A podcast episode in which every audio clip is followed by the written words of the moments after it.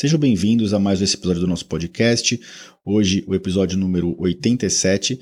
E no episódio de hoje, eu vou explicar para vocês como que um remédio que foi inventado para, na verdade, para tratar a próstata, a doença benigna de próstata, que é a hiperplasia prostática benigna, como que nós, como urologistas, usamos essa, essa medicação, essa classe de medicação, para tratar pacientes com cálculo renal.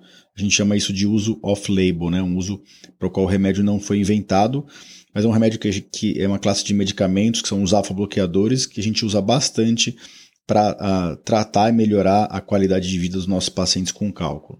Então, se você sofre com cálculo, se você está curioso sobre esse tema, não perca o episódio de hoje, após a música de introdução, o nosso episódio na íntegra.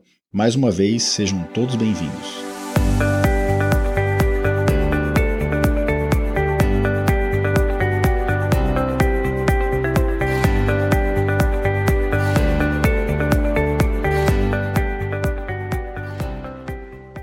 Bem-vindos ao podcast Conversa Aberta com o Urologista.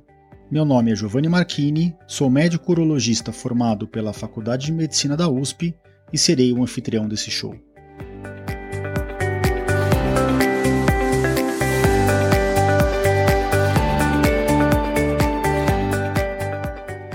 Nesse podcast, queremos compartilhar conhecimento confiável e de qualidade sobre saúde com um formato único e inovador e sempre com o foco no paciente, nós vamos esclarecer as suas dúvidas, trazendo todos os ângulos das situações vivenciadas no dia a dia da urologia.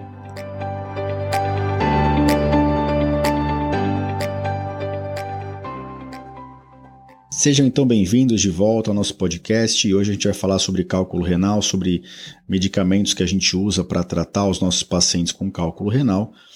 Mas antes de partir para o episódio uh, e para o tema, como sempre, eu vou trazer aqui uma frase para vocês. E a frase de hoje é de Mark Twain, que na verdade é o pseudônimo de Samuel Clemens, né? que foi um escritor norte-americano e um dos, dos autores mais importantes desse país. Então a frase que eu vou trazer deles é: O nome do maior dos inventores, acaso. O nome do maior dos inventores, acaso. E eu trouxe essa frase porque realmente é, é assim que funciona o, algumas medica, alguns medicamentos que a gente usa off-label, né? Ou às vezes aquele, aquele produto, aquele medicamento, ele foi inventado para um problema, para uma patologia, ele acaba sendo empregado para outras. Isso é muito comum na medicina antiga e na medicina atual, é, na medicina pelo menos ocidental atual, né? Então um remédio que foi criado, estudado para um problema, ele acaba sendo aplicado para hoje, para outro e muitas vezes por acaso dá certo. E eu vou trazer para vocês aqui como que os alfa-bloqueadores, que os mais conhecidos no mercado brasileiro são a tansulosina e a doxazosina, que foram inventados para tratar a próstata, né, hiperplasia prostática benigna, como que esses medicamentos são usados no dia a dia de nós urologistas e dos pacientes para tratar pacientes com cálculo no rim ou cálculo no ureter. Antes também do episódio na íntegra, queria fazer aqui um agradecimento especial a quatro pessoas que mandaram mensagem no meu site, dentro da, dos episódios de podcast aqui, que gostaram, elogiaram bastante e interagiram, fizeram perguntas. O Anderson Correia, o Silvio Gaspar Neto, o Josemi Câmara e a Weslaine. Então, um agradecimento especial aí para vocês que têm seguido o nosso podcast de forma assídua e que tem é, contribuído para trazer dúvidas, perguntas, é por isso que nós estamos aqui. Então vamos passar para o episódio propriamente dito. O que é um medicamento alfa-bloqueador? Né? Os bloqueadores alfa-adrenérgicos eles são remédios usados para relaxar a próstata. Eles agem basicamente na musculatura e nos vasos prostáticos. O, o, a doxazosina ela é um alfa-1 é, é, é, bloqueador. Então, ela tem uma ação no, na via urinária, mas ela age um pouco mais nos vasos também. A tansulosina já é um alfa-1A adrenérgico, né? Então, é, ela bloqueia mais especificamente os receptores na via urinária. E o que, que esses remédios, esses remédios é, para que eles servem né, no tratamento da próstata? Então, quando a próstata está obstruindo o canal da urina, seja porque ela está é, de volume aumentado ou porque ela, simplesmente a musculatura está muito justa, está comprimindo o canal, apertando o canal, os alfa-bloqueadores são usados para relaxar essa região, para relaxar a próstata, e eles também melhoram o funcionamento entre a contração da bexiga e o relaxamento da saída da bexiga, que é o colo da bexiga e a próstata. Então, são remédios com alta eficácia, já comentei aqui de outros episódios desses medicamentos. É, os sintomas prostáticos melhoram é, é, relativamente bem com o uso desses remédios. Mas o episódio de hoje não é sobre próstata, né? Então é sobre uh, cálculo. Quais são os alfa-bloqueadores que nós temos disponíveis no mundo e no Brasil? Acho que os três principais são a doxazosina e a tansulosina. Esses estão disponíveis no Brasil. Tá? E tem um outro que é a alfusosina. Esse uh, não tem no Brasil, tem só nos Estados Unidos, em alguns poucos lugares no mundo mas no Brasil ele não é disponível. Então, quando a gente quer usar um medicamento de próstata para tratar cálculo renal, a gente acaba ficando entre a doxazosina e a tansulosina. A vantagem da tansulosina, uma vantagem, vou dizer, teórica para vocês, é que por ter uma ação mais específica da via urinária, ela agiria menos nos vasos consequentemente, daria menos efeitos colaterais. Porque quando esse remédio age muito no vaso, o vaso pode dilatar e aí o, o, conteúdo de sangue é o mesmo dentro do vaso, isso gera uma queda de pressão na pessoa. Então, sempre que a gente vai iniciar um remédio desses, a gente tem que avisar as pessoas de possíveis efeitos colaterais e avisar que é um uso off-label. Né? É importante isso, deixar isso documentado e avisar para o paciente: olha, a gente vai usar um remédio que foi inventado, desenvolvido para tratamento de próstata para um uso que não é de próstata. Inclusive, a gente usa bastante em mulheres, né? Uh, então é importante deixar isso explicado para o paciente, senão ele vai comprar na farmácia e o farmacêutico ou quem está na, na venena fala: Nossa, mas eu comprar um remédio de próstata. É até bom que você já explica que é off-label, até para evitar esse tipo de confusão na farmácia. E isso, inclusive, esse uso desses, desses alfa-bloqueadores em, em urologia e na, no tratamento de cálculos renais ele é estudado no mundo inteiro, ele é discutido em congressos. Eu mesmo já dei aula sobre isso em congressos. E nós temos, eu posso dividir para vocês, de forma didática, três situações principais que essa classe de medicamentos é usada para pacientes com cálculo renal. E talvez vocês se encaixem em uma dessas três situações. Então, em primeiro lugar, para aquele paciente que está com uma cólica renal, né? A cólica renal geralmente ela acontece porque um, um dos cálculos que estava quietinho dentro do rim migrou e está no ureter, está no canal da urina, obstruindo o canal. Quando o paciente não tem infecção urinária e quando ele não tem cólica refratária, ou seja, eu consegui controlar bem a dor dele no pronto-socorro, e o cálculo não é tão grande, não tem uma dilatação feia no rim, muito complicada, a gente está autorizado a fazer o que já, já comentei em outros episódios aqui para vocês, que é a terapia expulsiva. O que é a terapia expulsiva? É hiperidratar o paciente e iniciar remédios para conter dor e iniciar um alfa-bloqueador. E por que, a gente está usando um alfa-bloqueador? Porque ele vai relaxar o ureter e vai relaxar a próstata e a bexiga, e que se for é, homem, né? Na mulher relaxa o ureter e a bexiga, e isso, é, em teoria, facilitaria a pedra de descer e ser eliminada. Existe literatura para embasar isso? É super complexo na literatura, a gente tem vários trabalhos de alto nível de evidência é, mostrando que é, essa, essa, classe de remédios funciona para todos os pacientes com, com cólica renal é, e com cálculo ureteral que estão tentando terapia expulsiva. Já, por outro lado, alguns outros estudos sugerem que funciona essa terapia expulsiva com alfa-bloqueador funciona principalmente para quem tem cálculo no ureter e esse cálculo tem entre 5 e 10 milímetros. Né? Então, quanto maior a pedra, acima de 5 milímetros, maior seria o potencial benefício com esse remédio. Porque para pedras menores, em teoria, o remédio não faria tanta diferença, a chance de sair já seria relativamente alta. E então esse é o principal uso é, no, no, Brasil e no mundo dos alfa-bloqueadores no tratamento de cálculo renal, para pacientes que estão tentando fazer a terapia expulsiva. Em geral, a gente deixa por 15, 20 ou 30 dias é, até o paciente, é, se ele tiver uma cólica de novo, não conseguir segurar e ser operado, ou mais frequentemente até eliminar a pedra. E a gente costuma fazer um exame de controle para ter certeza que a pedra saiu depois de duas a quatro semanas uh, que a gente instituiu a terapia expulsiva. Acima disso já fica um tempo excessivo, já pode até com, começar a ter comprometimento da função renal, então a gente evita fazer terapia expulsiva por mais do que um mês, estourando um mês e meio, tá? Segunda situação em que a gente usa o remédio e é até uma, uma, um benefício secundário de quem está fazendo a terapia expulsiva. Nós temos alguns estudos, e aqui esses estudos já não têm o, o alto nível de evidência para aquele nível de evidência que a gente chama de 1A ou 1B, ou seja, estudos prospectivos, randomizados, duplos cegos. Então, é, para terapia expulsiva, os estudos são de alto nível de evidência. Para essa situação que eu vou comentar agora, nós não temos alto nível de evidência. Na verdade, para as próximas, para essa próxima situação, que é no pré-operatório de cirurgia de cálculo renal. Nós temos alguns estudos que mostram que se você usa alfa-bloqueador antes de operar uma pedra no rim ou no, no ureter, o seu ureter vai estar tá mais uh, complacente, menos, mais dilatado, e aí vai uh, facilitar a entrada dos nossos aparelhos dentro do ureter. Então aumentaria a chance de tratar aquela pedra que está no ureter e de uh, é, a gente teria menos dificuldade para subir a bainha ureteral, que é aquele tubinho que a gente passa que vai até o rim, para tratar cálculos no rim. Então, se você está com uma, um cálculo no ureter e você uh, tentou fazer terapia expulsiva, mas a terapia não deu certo, você vai ter que ser operado. Em teoria, o uso do alfa-bloqueador vai também facilitar essa próxima cirurgia. Então, é mais um motivo para a gente usar em quem está com cálculo no ureter.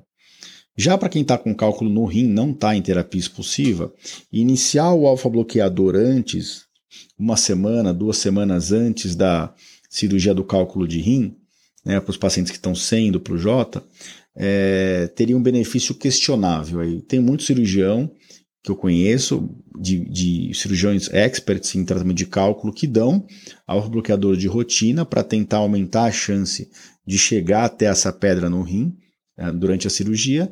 E conheço muito cirurgião também com super expert em tratamento de cálculo renal que não concorda. Então, é um campo que ainda precisa ser melhor estudado, com trabalhos mais de, eh, com, de melhor nível de evidência, tá? Então, para meus pacientes que vão operar cálculo renal, que estão sendo para o J, eu não costumo começar o alfa-bloqueador, porque eu acho que o, o risco de efeitos colaterais não, não a, ah, a compensa em relação ao poss possível benefício que é bem discutível na literatura. Já para meus pacientes que estão em terapia expulsiva, aí sim eu vou deixar o alfa-bloqueador para tentar eliminar a pedra e caso eu precise operar esse doente, eu sei que ele está medicado e que eu tenho esse potencial benefício do uso do remédio caso eu vá operá-lo. Então, primeiro motivo, primeira situação, pacientes com cólica renal e terapia expulsiva. Segunda situação, antes de uma cirurgia de cálculo renal ou de cálculo ureteral. E a terceira situação? A terceira situação já é no pós-operatório de cirurgias de cálculo eh, renal com ou sem uso de duplo J. Nós temos alguns estudos que mostram, que não são de alto nível de evidência, que mostram que se você deixar o bloqueador, você aumenta a chance de eliminar aquela areia, aqueles fragmentos uh, que, vão, que, que, que podem ficar dentro do rim depois de uma cirurgia de cálculo renal. Mas o principal aqui, uso, é para tentar diminuir os sintomas do catéter duplo J. A gente já sabe, já fiz outros episódios aqui sobre isso, inclusive uh, os episódios sobre o uso de duplo J e dos novos duplo J são episódios com os maiores números de download aqui no meu podcast, já que é algo que os pacientes acabam procurando na internet e buscando né, informação, porque o duplo dá sintomas, e nós temos é, muitos e muitos trabalhos com alto nível de evidência é, mostrando que o alfa-bloqueador diminui sintoma do duplo J. Então, isso inclusive está nos guidelines, é recomendado que se use o alfa-bloqueador no pós-operatório de cirurgia de cálculo, não uh, especificamente para eliminar fragmentos, mas principalmente para tirar sintomas do catéter duplo J. Uma vez que você retirou o duplo J do paciente, aí você está autorizado a suspender o alfa-bloqueador. E é isso que eu costumo fazer no dia seguinte, eu já peço para parar.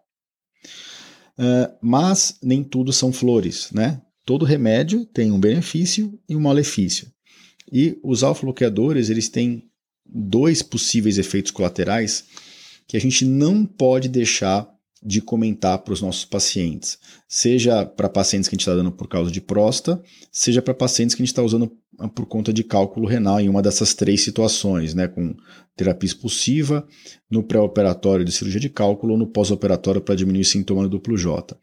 E eu acho, eu acredito que para pacientes com cálculo renal, que você está usando um remédio de uso off-label, é mais importante ainda que você oriente dos efeitos colaterais para vocês terem uma ideia, eu costumo até deixar escrito na própria receita do pós-operatório sobre a interrupção do medicamento, que caso esses efeitos colaterais sejam muito intensos. O primeiro efeito colateral, que é exclusivo de homens, tá?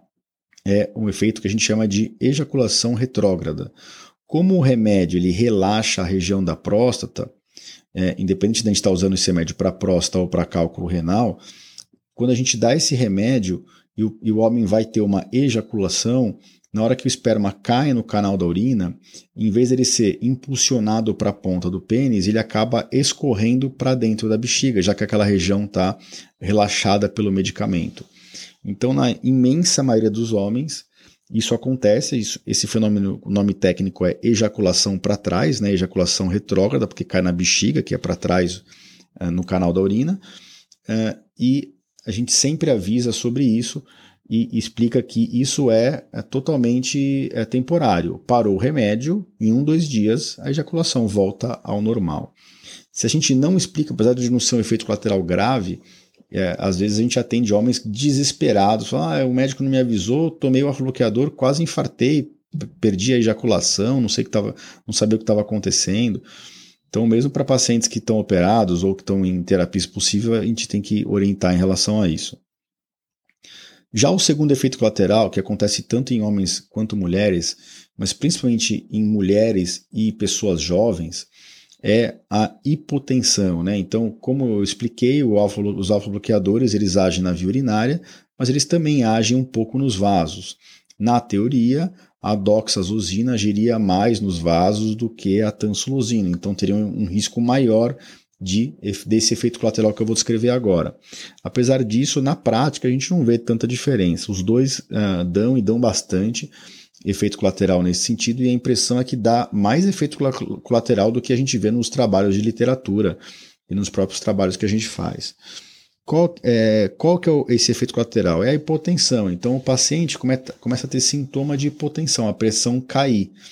E nem sempre ele sabe que é a culpa do remédio, que a pressão está caindo. Então ele sente tontura, às vezes dor de cabeça, às vezes mal-estar, às vezes ele fica com uma dinamia, sem vontade de fazer as coisas, às vezes dá uns apagões. Então é super importante a gente orientar o paciente que ele pode ter esses efeitos colaterais e se tiver isso, tem que suspender o uso do remédio.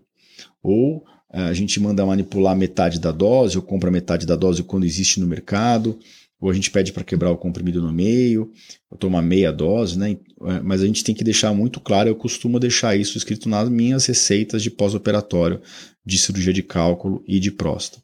Então, se tiver sintoma, efeito colateral com alfa-bloqueador, é, suspender o uso e a gente rever esse uso no, no consultório. Se o paciente tiver com pouco sintoma duplo J, às vezes eu deixo sem. Se o paciente tiver com muito sintoma duplo J, ou eu faço metade da dose e, e a gente faz um novo teste, ou a gente troca para outras classes de uh, medicamentos.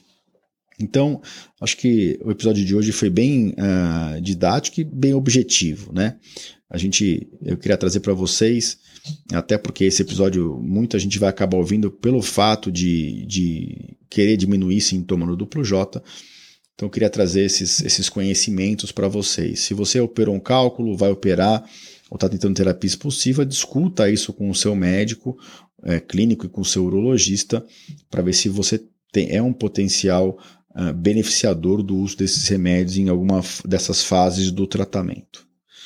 Queria deixar de novo meu agradecimento a todos que vêm acompanhando o nosso podcast, a todos que vêm deixando mensagens, deixando elogios, deixando os comentários no podcast da Apple, deixando interações dentro do meu site ou nas redes sociais. Lembrar para vocês que esse episódio, como sempre, vai estar embebido no meu site, dentro do www.ourologista.com.br barra podcast barra episódio 87. Esse nome inteiro tudo junto, tá? Se vocês entrarem no meu site, lá vocês conseguem assinar a mailing list. É, eu publico a cada uma ou duas semanas algo que tem a ver com urologia e uh, eu publico apenas com essa frequência para não chatear ninguém. Então, a, nossa mailing list está com praticamente mil pessoas inscritas. Fico muito feliz de ter atingido essa meta. E, e o nosso objetivo é sempre o mesmo: levar conhecimento uh, para que vocês fiquem mais informados e tomem decisões mais embasadas para uh, cuidar da sua saúde e das pessoas próximas a vocês. Vou ficando por aqui. A gente se encontra por aqui novamente em duas semanas. Tem bastante tema interessante é alinhado, algumas entrevistas. A maior parte dos meus episódios eu tenho feito sozinho por uma questão logística de tempo mesmo, mas eu não, eu tento não deixar de fazer de, esses episódios, de trazer esses, esses conhecimentos novos para vocês. Um grande abraço e nos encontramos por aqui daqui a duas semanas. Um grande abraço.